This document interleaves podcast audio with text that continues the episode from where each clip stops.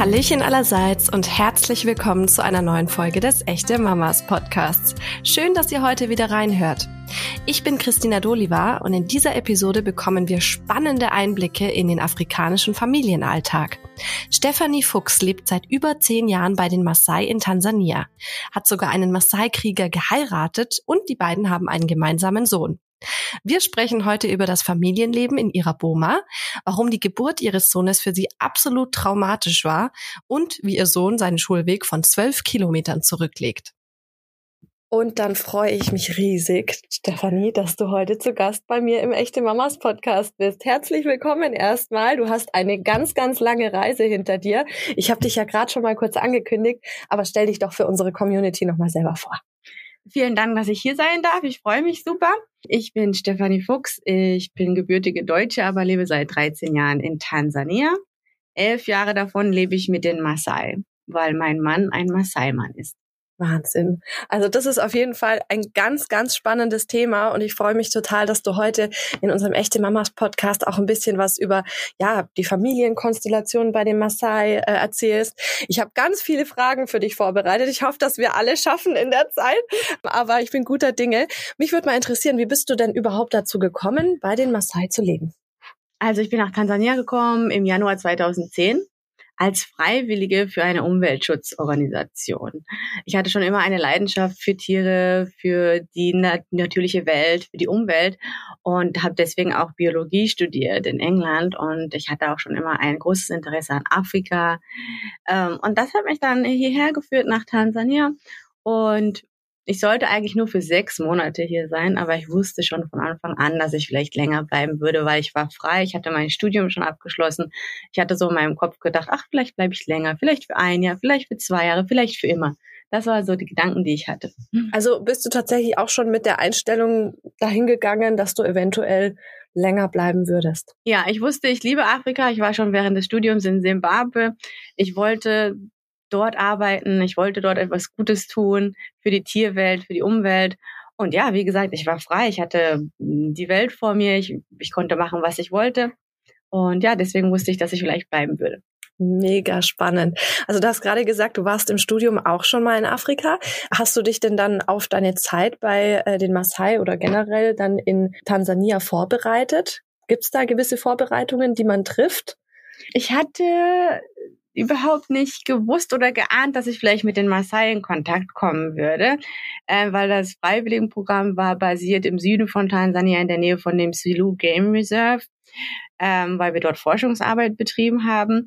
Äh, ich habe mich vorbereitet in dem, dass ich ein bisschen, ich habe mir ein kleines Swahili Dictionary Wörterbuch geholt und habe versucht, die Sprache schon ein bisschen zu lernen. Ähm, wir hatten auch so eine kulturelle Einführung generell in das Land Tansania durch die Organisation ja, so ein bisschen hatte ich mich vorbereitet, aber man kann sich ja nie wirklich vorbereiten ja. auf das Land, bis man dann drin ist und bis man die Sprache dann auch kennt. Ich glaube, dass das äh, insgesamt natürlich für Außenstehende, die jetzt vielleicht auch selber noch gar nicht in Afrika waren, ähm, ganz schlecht auch greifbar ist. Was hat dich denn an der Kultur am meisten beeindruckt? Jetzt kann man ja unterscheiden zwischen tansanischer Kultur oder Maasai-Kultur. Aber die haben auch sehr viele Parallelen. Ähm, ich habe diese Offenheit und diese Warmherzigkeit der Menschen, mich hat das sehr berührt. Ähm, einfach auch, wenn man sich vor Augen hält, dass diese Menschen einfach ein sehr viel einfacheres Leben als wir führen, sehr viel weniger Besitztümer haben, aber sie wirken oftmals auch glücklicher als wir hier. Wir haben so viel, aber oftmals sind wir nicht zufrieden mit dem, was wir haben. Und dort kannst du in ein kleines Lehmhütchen gehen, weil du gerade durchs Dorf, Dorf, läufst und dann wirst du reingerufen, hey, komm doch mal her, äh, Karibu Chakula, lass uns zusammen essen. Die Leute sind einfach offen und warmherzig und großzügig. Und es ist diese Wärme, die mich halt sehr angezogen hat. Das klingt wirklich total schön. Da können wir uns hier wahrscheinlich äh, eine große Scheibe davon abschneiden. Ähm, jetzt dokumentierst du ja dein Leben bei den Maasai auf Instagram und bist da ja auch schon relativ erfolgreich, hast da schon äh, ziemlich viele Follower auch. Wie bist du denn dazu gekommen und wie gestaltet sich das vor allem auch mit der Internetverbindung? Das fragen mich sehr viele Menschen. Ja, Internetverbindung ist tatsächlich ziemlich gut, aber ich muss sagen, als ich dorthin gekommen bin ins Masaidorf 2012, war das gar nicht so. Es entwickelt sich ja alles weiter. Es gibt immer mehr Netzwerkanbieter. Damals war es so, dass der eine Netzwerkanbieter überhaupt nicht gut war dort, wo wir waren, aber heutzutage gibt es einen super guten, der halt wirklich auch super Empfang hat dort, wo ich bin. Also ich kann Sachen auf YouTube, auf Instagram hochladen. Ich habe auch schon mal Podcast-Aufnahmen gemacht dort. Nee, nicht Podcast Podcast, aber Zoom, Zoom. Aufnahmen mhm. gemacht. Ähm, ja, das funktioniert super. Und ich habe halt angefangen, sehr aktiv zu sein auf Social Media. Ich habe meinen Instagram-Account aufgemacht im Oktober 2017 aus Not, würde ich sagen, weil wir in diesem Jahr eine Dürre hatten bei uns im Dorf. Aber die Dürre hat das ganze Tansania und das ganze Kenia betroffen. Es war nicht nur lokalisiert auf unser Dorf. Und Maasai-Kühe sind gestorben am Hungertod, weil sie nicht genug Gras hatten, weil ohne Regen wächst kein Gras. Ohne Gras haben die Kühe nichts zu fressen. Und ich wollte das einfach dokumentieren und ich wollte, dass die Welt sieht, was für Probleme die Maasai haben, ihre Kultur aufrechtzuerhalten. Mhm. Nicht nur deswegen, weil sie immer weniger Land zur Verfügung haben, sondern auch, weil der Klimawandel ihnen einen Strich durch die Rechnung zieht, sozusagen, weil der Regen nicht mehr regelmäßig fällt. Und das wollte ich dokumentieren, dass die Leute das wirkliche Leben der Maasai sehen, ab, äh, ab von den Touristenfaden, dass sie sie nicht nur kennen für die, die rote Gewänder trägen und hoch und runter äh, äh, hüpfen. Es ist halt wirklich etwas Tieferes in dieser Kultur drin und mhm. auch viele Sachen, von denen wir lernen können. Und für mich ist diese Kultur sehr wertvoll. Und ich habe dort gelebt und habe gesehen, wie diese Kultur bedroht wird. Und da habe ich gedacht, okay, Stefanie, jetzt musst du etwas tun. Das, also ich finde die Mission, die du da verfolgt hast, ab, absolut bemerkenswert. Ist es heute immer noch so, dass du sagst, du möchtest damit quasi helfen oder geht es dir auch darum, aktiv einfach zu informieren, was es so über die Maasai dann äh, zu wissen gibt, was vielleicht die Außenwelt noch gar nicht so erfahren hat oder gar nicht verstehen kann vielleicht auch? Ja, beides, beides. Es ist beides äh, eine Plattform für Information, aber ich bin nicht so, dass ich so Details äh, kundgebe, oh, was essen Sie oder wie duschen Sie, weil diese Sachen sind für mich, äh, erstens denke ich, dass es nicht mein Recht ist oder nicht mein Platz ist, so Insider-Sachen rauszugeben. Mhm. Für mich ist mein Instagram, wenn du auch auf mein Instagram siehst, gießt, das sehen sehr viele Menschen, ist es auch ein bisschen spirituell, philosophisch, anthropologisch, weil ich einfach so viel von dieser Kultur gelernt habe, äh, wenn es um, um kulturelle Akzeptanz gibt und Umweltschutz und indigene Völker und die Rolle, die die, die sie dort spielen können. Jetzt hast du vorhin ja schon deinen Mann angesprochen. Das ist ja ein Maasai-Krieger. Du hast eine ganze Familie gegründet. Du hast ja inzwischen auch einen Sohn. Wie ist das Ganze denn äh, zustande gekommen? Wie habt ihr euch kennengelernt? Und wie kann man sich das vorstellen, so eine Familiengründung in einem, sage ich mal, sehr außergewöhnlichen Umstand? ja, ähm, ich habe meinen Mann kennengelernt ich bin ja 2010 nach Tansania und habe meinen Mann kennengelernt am 4. Januar 2011. Also ein Jahr nachdem ich nach Tansania gekommen bin. Das war auf der Insel Mafia. Es gibt ja diese sehr berühmte Sansibar und Mafia ist eine Insel einfach im Süden von Sansibar, sehr viel kleiner und wenig touristisch. Und dort hatten wir auch ein Forschungscamp, halt äh, Meeresschutz Forschungscamp und dort sollte ich auch für zweieinhalb Monate arbeiten. Und in diesem kleinen Dorf, wo wir waren, war halt auch mein Mann Sukhoi, ne? den ich auch am ersten Tag auf der Insel gesehen habe und ich war gleich fasziniert. Ich war total angezogen von seiner großen Statur. Ich fand seine Augen so wunderschön und ich weiß nicht, ob man das Liebe auf den ersten Blick nennen kann, aber ich denke, vielleicht äh, war es das. Ähm, und so haben wir uns kennengelernt und ich konnte schon Swahili, die Nationalsprache von Tansania, und damit konnten wir uns auch verständigen. Ja, und ich war an ihm interessiert, aber ich hätte nie gedacht, dass er an mir interessiert ist. Aber dann hat mir ein Kumpel gesagt, hey Steffi, er mag dich. Und ich, wo, was? Uh, wow. Und dann haben wir angefangen zu reden und dann sind wir so zusammengekommen. Und habe dann ja auch, wie ich gerade schon angedeutet habe, Nachwuchs bekommen. Dazu hattest du schon mal in einem Artikel bei den echten Mamas auch ein bisschen was erzählt. Magst du noch mal ein bisschen darauf eingehen, weil ich glaube, du hattest eine etwas außergewöhnlichere Geburt? ja, ich hatte eine schwierige Geburt. Ähm, ja, wir haben uns kennengelernt dort 2011. Wir haben geheiratet, ein Jahr später 2012. Und am 14. Februar, am Valentinstag 2016, habe ich dann Yannick bekommen, unseren Sohn. Und ich hatte mich entschieden, nicht im Dorf zu gebären. Die Maasai machen ja traditionell Hausgeburten. Ich habe mir das aber nicht zugetraut.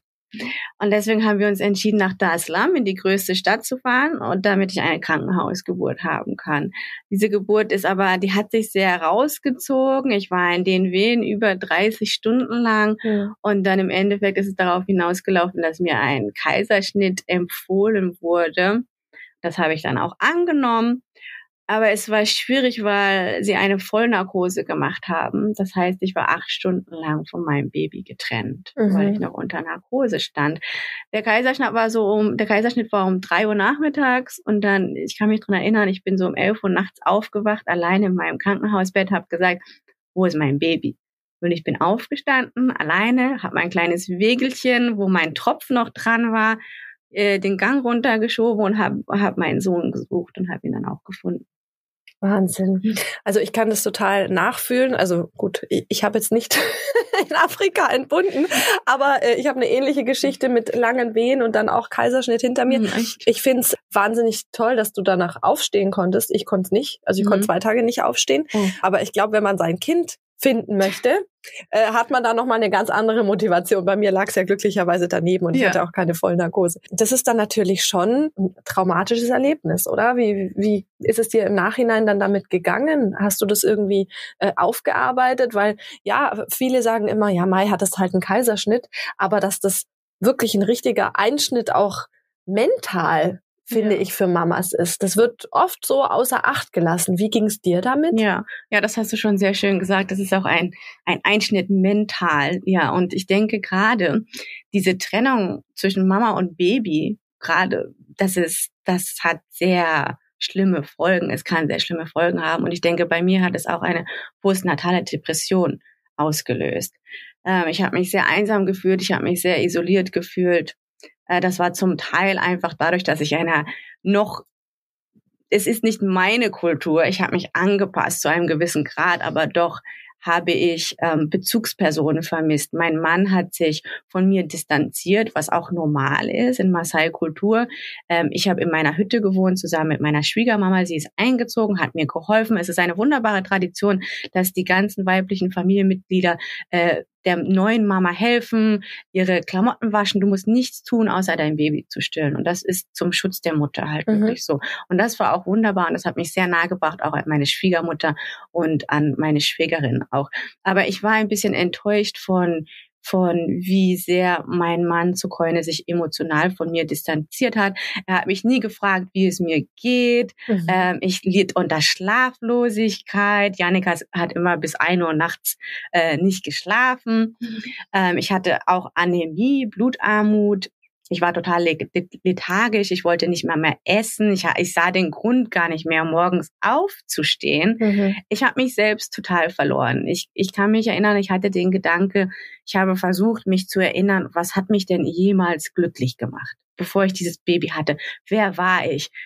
Was hat mir Spaß gemacht? Was waren meine Leidenschaften? Ich habe mich total verloren und musste das irgendwie wieder mit mir ausmachen, um mich irgendwo wieder wiederzufinden. Mhm. Das war in den ersten anderthalb Jahren, es war wirklich schwierig.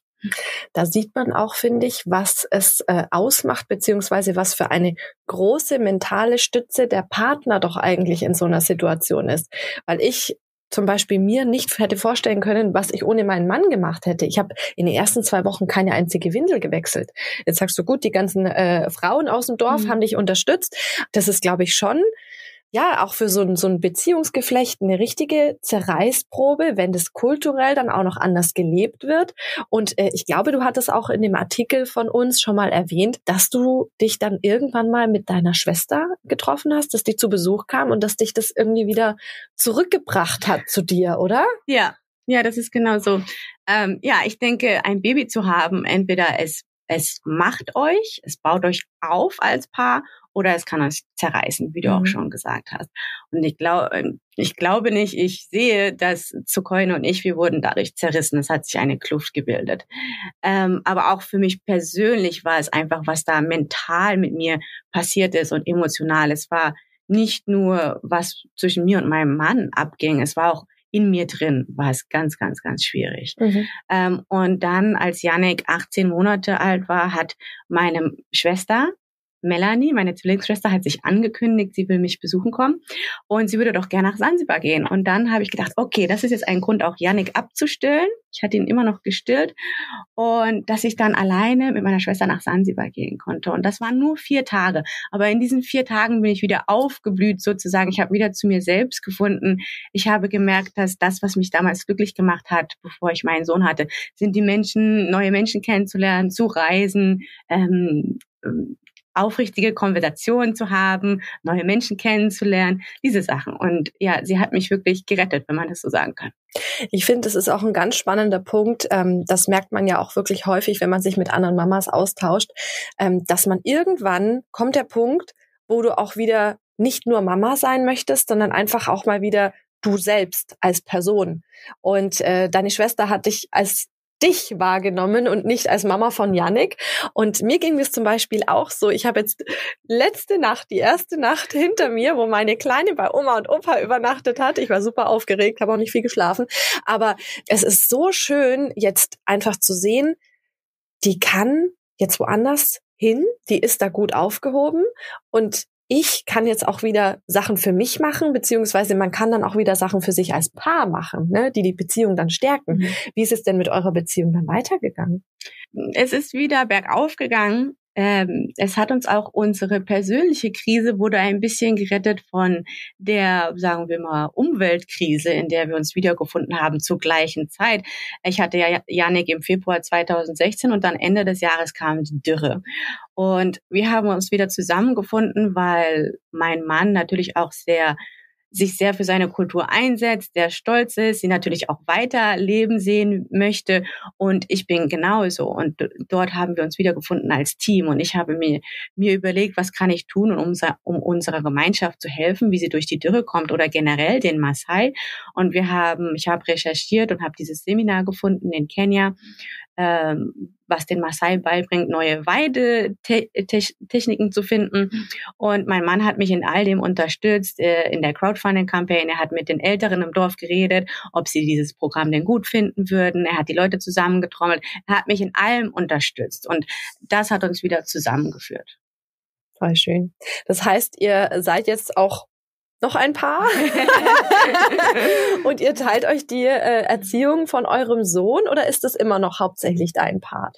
Nein, er ist super. Seitdem ich, das war das erste Mal, als ich nach Sansibar gegangen bin mit meiner Schwester, habe ich ihn ja, habe ich meinen Sohn ja auch praktisch in der Obhut seines Vaters gelassen. Also wir leben ja in einer Großfamilie. Mhm. Er hat seine Großmutter da, seine Onkel, seine äh, Tanten. Es ist nicht nur mein Vater, äh, mein Vater, mein Mann, der nach ihm guckt, sondern auch äh, die Frauen, aber hauptsächlich auch mein Mann, weil er das auch gerne macht. Und ich denke, dadurch, dass ich mich so ein bisschen weggezogen habe und gesagt habe, hey, jetzt musst du mal ran, mhm. hat er diese Aufgabe auch übernommen. Und jetzt sind sich Vater und Sohn sind sich super, super nah. Und während ich hier sitze, habe ich meinen Sohn auch wieder bei seinem Vater gelassen. Und das mache ich jetzt auch öfter. Ähm, ja. Ist wahrscheinlich aber auch so gar nicht üblich in der Kultur, oder? Ist gar nicht üblich bei den Maasai, nein. Mich würde interessieren, wir hatten ja vorhin über die Geburt gesprochen, um nochmal einen Schritt kurz zurückzugehen, mhm. weil das bestimmt auch spannend für unsere Community ist. Du hast ja jetzt im Krankenhaus entbunden. War dein Mann da dabei?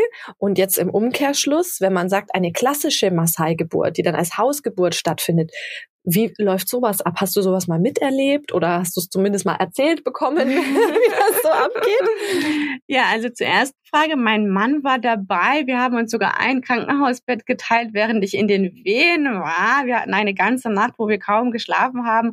Und dann habe ich ihn um fünf Uhr morgens äh, in unser Hotel geschickt, was nur zehn Minuten Fußweg weg, weg war vom Krankenhaus. Ich habe gesagt, geh dich ausruhen, weil es bringt nicht, dass wir hier beide uns kaputt machen. Hier geh dich ausruhen. Aber dann ist er nach vier Stunden auch schon wiedergekommen. Also er war dabei bis zu dem Punkt, wo ich halt in den OP-Raum gerollt mhm. wurde. Und dann, ich kann mich dran erinnern, ich bin aufgewacht, so ein bisschen aus der Narkose. Und dann stand er vor mir in Tränen aufgelöst, hat gesagt, oh mein Gott, ich habe gedacht, ich sehe dich nie wieder. Weil für einen Maasai so eine Operation zu haben, wo er weiß, okay, meiner Frau wird der Bauch aufgeschnitten, das mhm. ist für ihn okay 50-50, dass sie stirbt oder überlebt. Mhm. Das war für ihn bestimmt auch super, super traumatisch. Ja. Ähm, und jetzt zu Hausgeburten bei den Maasai manchmal überlege ich mir echt, dass äh, oder denke, ich habe einen Fehler gemacht, äh, diese Krankenhausgeburt zu haben, weil ich habe mich wirklich aus meinem meinem gewohnten Umfeld mit all den Frauen, die ich liebe und respektiere und auch vertraue. Ich habe mich dort rausgezogen und habe mich in ein völlig fremdes Umfeld begeben, in einem sterilen Krankenhaus mit Männern, mit, mit Frauen, die ich nicht kenne. Und ich denke, das war nicht der ideale Geburtsort, um mhm. ganz ehrlich zu sein. Während die Maasai-Hausgeburten, die ich äh, erlebt habe, ich habe schon viele von denen erlebt, das ist auch immer eine große Ehre und etwas sehr Emotionales, das mitzuerleben. Und ich werde auch schon emotional, wenn ich darüber rede. Ähm, ich habe, ich habe viele ähm, miterlebt und es ist einfach wunderschön, ähm, sobald die Frau die Wehen spürt, er ruft sie ihre weiblichen äh, Familienmitglieder, ihre Schwiegermama oder ihre Mama wird auch angerufen. Die Maasai haben traditionelle Hebammen, äh, die auch im Ort vor Ort sind und die werden auch angerufen und hergeschafft ganz schnell und sie wird halt begleitet durch die Wehen von all ihren weiblichen Familienmitglieder, die drücken ihr auf den Rücken, die halten ihre Beine, die machen ihr süßen Tee, sie bringen ihr Wasser, die zwingen sie dazu, Brei zu trinken. Äh, wenn sie sich übergibt, dann wird das weggemacht. Sie muss nichts machen. Sie liegt in einem dunklen Haus. Die Maasai-Häuser sind generell dunkel, mhm. umgeben von all den Frauen, die sie liebt und äh, denen, sie, die sie, denen sie vertraut. Und in all diesen Geburten, die ich miterlebt habe und in meinen elf Jahren im Maasai-Dorf habe ich noch nie von einer Geburt gehört, die schiefgegangen ist. Mhm. Das ist, finde ich, auch ein ganz spannender Punkt, weil ähm, also ich hatte ursprünglich eine Entbindung im Geburtshaus geplant, weil gut, damals war es noch mit den ganzen äh, Reglementierungen und der Mann darf nicht mit ins Krankenhaus und so weiter. In den letzten mhm. zwei Jahren war das auch noch so ein bisschen schwierig. Aber ich finde es immer wieder spannend zu hören, wie in anderen Kulturen eine Geburt zelebriert wird. Also man kann schon fast sagen, dass das ja wirklich mehr oder weniger ein Fest ist. Da kommt ein neuer Mensch zur Welt und da sind alle mit dabei und alle helfen mit und so weiter. Und in Deutschland hat man das Gefühl, es ist eher so was, so was Steriles, was dann so abgehandelt werden muss.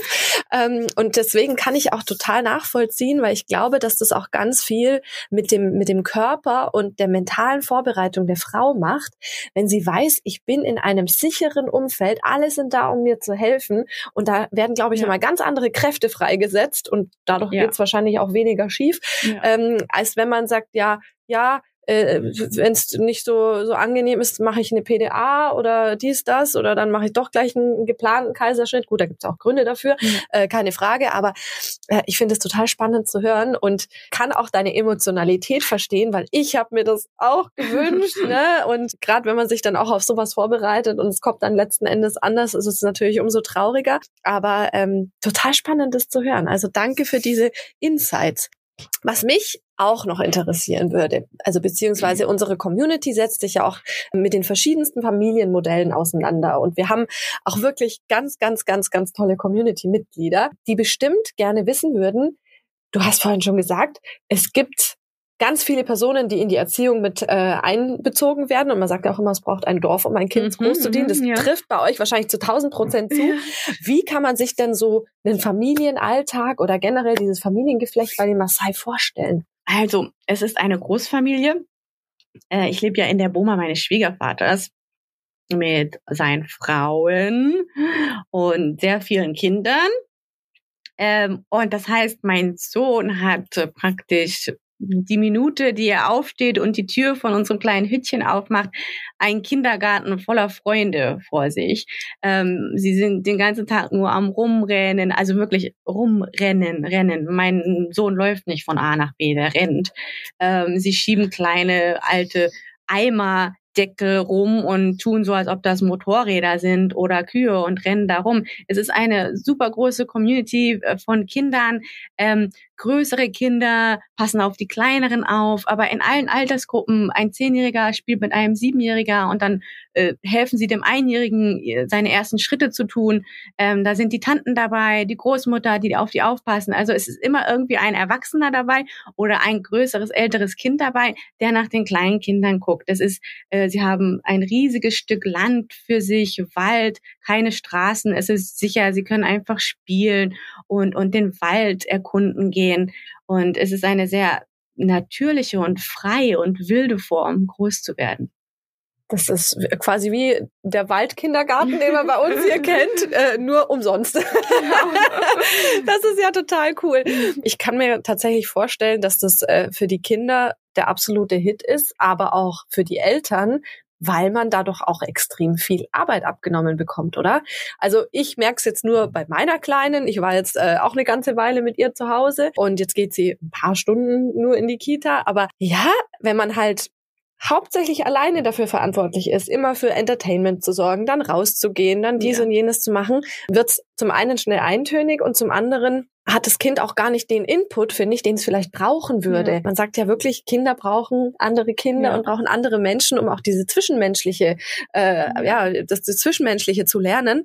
Und äh, ich glaube, dass das dann bei euch total super funktioniert. Ja. Also da kannst du dein Kind eigentlich so ab den ersten Schritten abgeben und weiß, es ist gut aufgehoben und es kommt dann irgendwann mal wieder. Ja, oder? es ist wirklich so, es ist wirklich so. Äh, die einzige Zeit, wenn ich zu Hause bin und das Wochenende ist und mein Sohn nicht in der Schule ist, die einzige Zeit, die ich ihn sehe, ist, weil ich ihn irgendwo gerufen habe. Ja, Nick, komm Mittagessen. Da rufe ich ihn irgendwo, weil er hinten auf der Farm ist, mit den Babykühen vielleicht. Und äh, die sind so beschäftigt zu spielen, sie scheren sich noch nicht mal darum, essen zu gehen. Manchmal scheucht ihn dann sein zehnjähriger Cousin zurück und sagt, Janik, geh essen, geh essen. Und dann kommt er, Mama, der Malbe hat mich weggeschickt. Und ich weiß genau, dass er ihn nur weggeschickt hat, weil er weiß, er muss jetzt essen gehen. Das ist ein sein zehnjähriger Cousin, der nach ihm guckt, dass Janik zu mir kommt, um essen zu gehen. Also es ist wirklich, äh, ich bin sowas von verwöhnt und ich habe so viel Respekt für Mamas wie du, die das ganz alleine machen. Also alleine oder mit deinem Partner, aber der Partner geht vielleicht auch arbeiten und dann ist oft die Mama zu Hause ganz alleine mit dem Kind und wie gesagt, du musst halt konstant äh, Entertainment bieten für dein Kind und ja, wie du auch schon gesagt hast, hat diesen Input von anderen Kindern nicht. Das ist ja auch wieder was ganz anderes, mit einem Erwachsenen zu kommunizieren oder einfach seine fantasiefreien Lauf lassen zu können mit mhm. anderen Kindern. Und ich denke, deswegen ist es mir auch so wichtig und ich bin so froh, dass ich diese Entscheidung getroffen habe oder dass mein Herz mir auch gesagt hat, dass ich hier dort glücklich bin und dass mein Sohn so aufwachsen kann, weil ich denke, es ist etwas wunderschönes, was einem halt wirklich diese Social Skills, diese Gemeinschafts Verbundenheit ähm, an, beibringt und auch diese Verbundenheit mit der Natur. Mhm. Absolut, ja, da kann man schon fast neidisch werden. Jetzt hast du vorhin schon mal kurz die Schule angesprochen. Wie kann man sich das denn vorstellen? Seit wann geht er in die Schule und äh, ist es dann auch so ein weiter Schulweg? Man hört ja manchmal, dass die Schulwege in Afrika ein bisschen länger sein können. Ja, oder ein bisschen gefährlich. Man muss an Leoparden vorbei oder so. Ähm, ja, bei uns glücklicherweise ist es jetzt nicht so gefährlich. Ähm, aber die Schule ist zwölf Kilometer weit weg. Das ist eine private Schule, die ich ihm bezahle, aber die ist nicht sehr teuer. Die wird von der Kirche geleitet. Ich bezahle das ihm und zwei seiner Cousins, die im gleichen Alter sind, weil es eine bessere Schule ist. Die lernen dort auch Englisch. Ähm, und mein guter Mann, wir haben ein Motorrad und der fährt sie jeden Tag zur Schule und holt sie auch wieder ab. Also er fährt drei Kinder mit dem Motorrad zur Schule. Genau. cool. Ein Motorrad über Stock und Stein. Es ist keine gefährliche, groß befahrene Straße. Es ist echt ein Pfad ja. im Wald. Okay. Ja. Wahnsinn. Hm.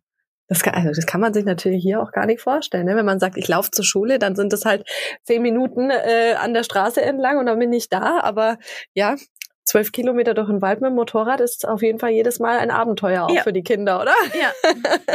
so wird man gerne zur Schule gebracht. Jetzt habe ich gelesen, du hast ja auch ein Buch geschrieben über dein Leben bei den Maasai. Da hast du von einem Ritual erzählt, das wohl ähm, üblicherweise bei den äh, Kindern schon gemacht wird, wo auf die Wangen ein Ring oder Ringe eingebrannt mhm. werden. Äh, ich glaube, bei dir war das bei dieser Zeremonie nur mit Farbe, ne? Ja. Aber bei den Kindern ist es, glaube ich, tatsächlich ich so. Nicht, äh, was hat's damit auf sich und äh, wurde das bei deinem Sohn auch gemacht? Warst du da mal dabei bei so einer Zeremonie? Ähm, diese Ringe heutzutage, das ist gar nicht mehr so eine große Zeremonie. Das hat mich auch überrascht, als ich gefragt habe, okay, wann macht ihr das? Wie macht ihr das? Mhm. Ja, das machen die Kinder. Das sagen sie mir. Die älteren Kinder machen es den kleineren Kindern okay. drauf. Es ist die Stammesmarkierung für die Maasai, also einfach diese zwei Kreise auf die Wangen. Und es wird halt echt gemacht ähm, von älteren Kindern für kleinere Kinder. Und manchmal wird es so ein bisschen schief gemacht, manchmal wird es nicht richtig gemacht und dann läuft es sich wieder aus.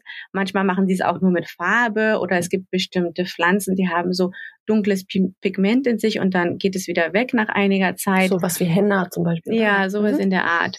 Ähm, ja, und es wird, es ist keine große Zeremonie, die da gemacht wird, aber es ist diese sehr viele afrikanische Stämme oder fast alle afrikanischen Stämme oder auch generell Stämme in Indonesien oder in Südamerika haben Stammeszeichen. Zum Beispiel in, in Ruanda, die Tutsis haben so Markierungen, Narben mhm. um die Augen rum. Andere Stämme, die Dinka im Sudan haben hier so zwei große Narben.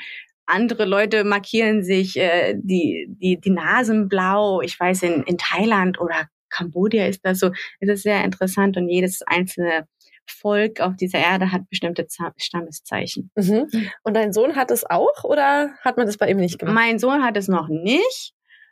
Ich, ich bin da neutral, wenn er das will oder wenn sein Vater das will, aber sein Vater hat schon gesagt, nein, will ich nicht. Okay. er hat dann schon eine klare Meinung dazu. Ähm, jetzt ist es ja so, du hast schon ganz viele äh, tolle, positive Sachen von den Maasai äh, erzählt. Ähm, was würdest du denn sagen, schätzt du an der Kultur für dich jetzt persönlich am meisten? Für mich persönlich, hm, ich schätze diese Verbundenheit mit der Natur. Ich schätze dieses traditionelle Wissen, was die Maasai einfach haben, einfach weil sie mit der Natur groß werden. Ähm, ich schätze die Sanftheit auch, wie sie mit der Natur umgehen, ihre nachhaltige Lebensweise. Da muss ich aber natürlich auch sagen, dass die Maasai ein Volk im Wandel sind, wie alle indigenen Stämme, die leider nicht unberührt bleiben von der Moderne. Und natürlich mhm. wandelt sich ihr Lebensstil da auch und wird weniger nachhaltig. Aber traditionell sind sie einfach ein Volk, was in Harmonie mit der Natur lebt und dieses traditionelle Wissen, davon können wir auch sehr viel lernen, gerade wenn es jetzt geht um Klimawandel, um Naturschutz. Und das ist das, was mir sehr viel bedeutet. Und gerade noch auf persönlichen Level, wir haben das ja auch angesprochen, wie sie aufwachsen. Ich denke, das macht sie, sie sind sehr geerdet und ruhen sehr in sich selbst und sind sehr reflektiert auch in sich selbst und wissen, wer sie sind und wer sie nicht sind. Und sie wissen, was ihnen was bedeutet und was ihnen nicht bedeutet. Mhm. Und sie haben diese große Verbindung mit ihrer Familie auch. Und ich schätze das auch sehr.